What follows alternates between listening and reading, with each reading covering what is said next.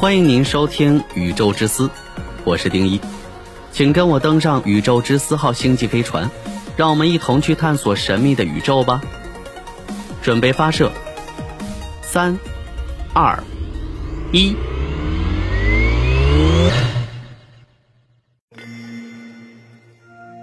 不到百万年，人类就产生智慧文明，恐龙为何上亿年都没有进化出文明？简单回答，因为恐龙没有必要进化出文明啊，而人类进化出智慧文明是随机的，但也是被迫的，不得不进化出文明。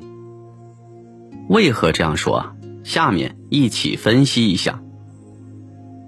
进化论告诉我们，进化的本质就是基因突变的不断的累积，而基因突变是非常随机的行为，没有任何的方向性，也是不可预测的。如何判断基因突变的好坏？只有靠大自然检验。大自然会选择能够适应环境的基因突变，而不能适应环境的基因突变就会被淘汰。所以，进化的过程也可以简单的看作一直在试错。在这个过程中，总是会把错误的都排除掉，最终留下了对的。现代生物学研究表明。人类的祖先起源于非洲，百万年前，非洲环境发生巨变，大片的森林消失，人类祖先不得不离开森林，来到广阔的草原上。这时候，考验古猿的时候到了，他们凭借着灵活的四肢，可以很好的适应森林生活，而一旦离开森林，来到草原上，他们的优势荡然无存。为了更好的适应草原生活，直立行走的优势就凸显出来了。首先，直立行走可以更好的解放双手，同时还能有效的利用各种工具，获取食物，保护自己，更能提高观察四周的情况，随时防止野兽的袭击。没有直立行走的古猿来到草原后，很快就会被淘汰。当然。这个过程绝对不是一蹴而就的，也不是古猿想直立行走就能够直立行走的，这是大自然的选择，选择了一小撮能够直立行走的古猿。可以说，直立行走是古猿迈向人类的关键一步。直立行走优势明显，古猿的脑容量也开始增加，但脑容量的增加并不一定都是好事，它是一把双刃剑。脑容量的增加意味着古猿更加智慧，但同时也意味着消耗更多的能量。而对于原始人类来讲，生存下来依旧是最重要的，食物仍是他们的首要目标。但生活在百万年前的古猿获取食物的方法相当单一，与动物界没有太大的区别。在能量匮乏的情况下，还要提供大量能量给不断增加的大脑。这加大了他们的生存难度，但同时也迫使原始人开始思考如何更好的生存下来。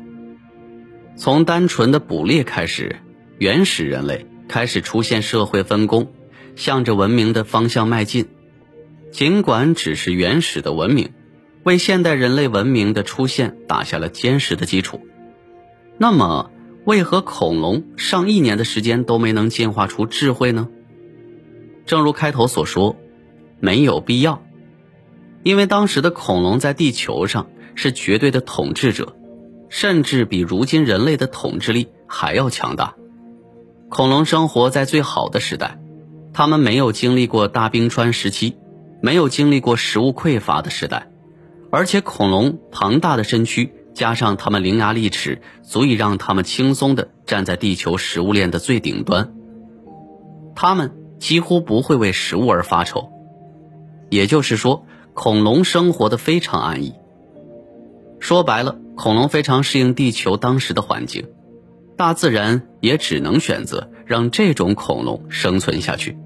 即使恐龙在繁衍生息的过程中也会发生基因突变，但很难有更好的基因突变被大自然选择。说白了，当时的恐龙没有进化的动力。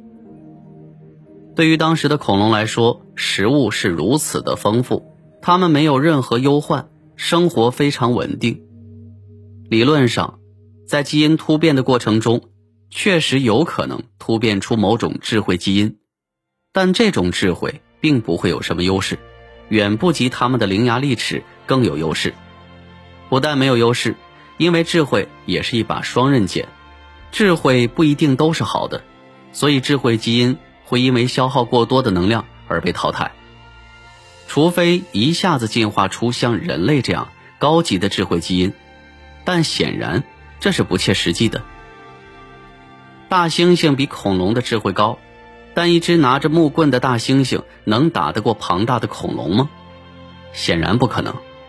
这也说明了智慧的差异并不是最主要的，除非是压倒性的智慧差异。既然智慧本身不会让恐龙更具有生存优势，恐龙当然也不会进化出智慧文明了。如果没有六千五百万年前的小行星撞击地球事件，如今统治地球的恐怕还是恐龙，也就没有人类什么事儿了。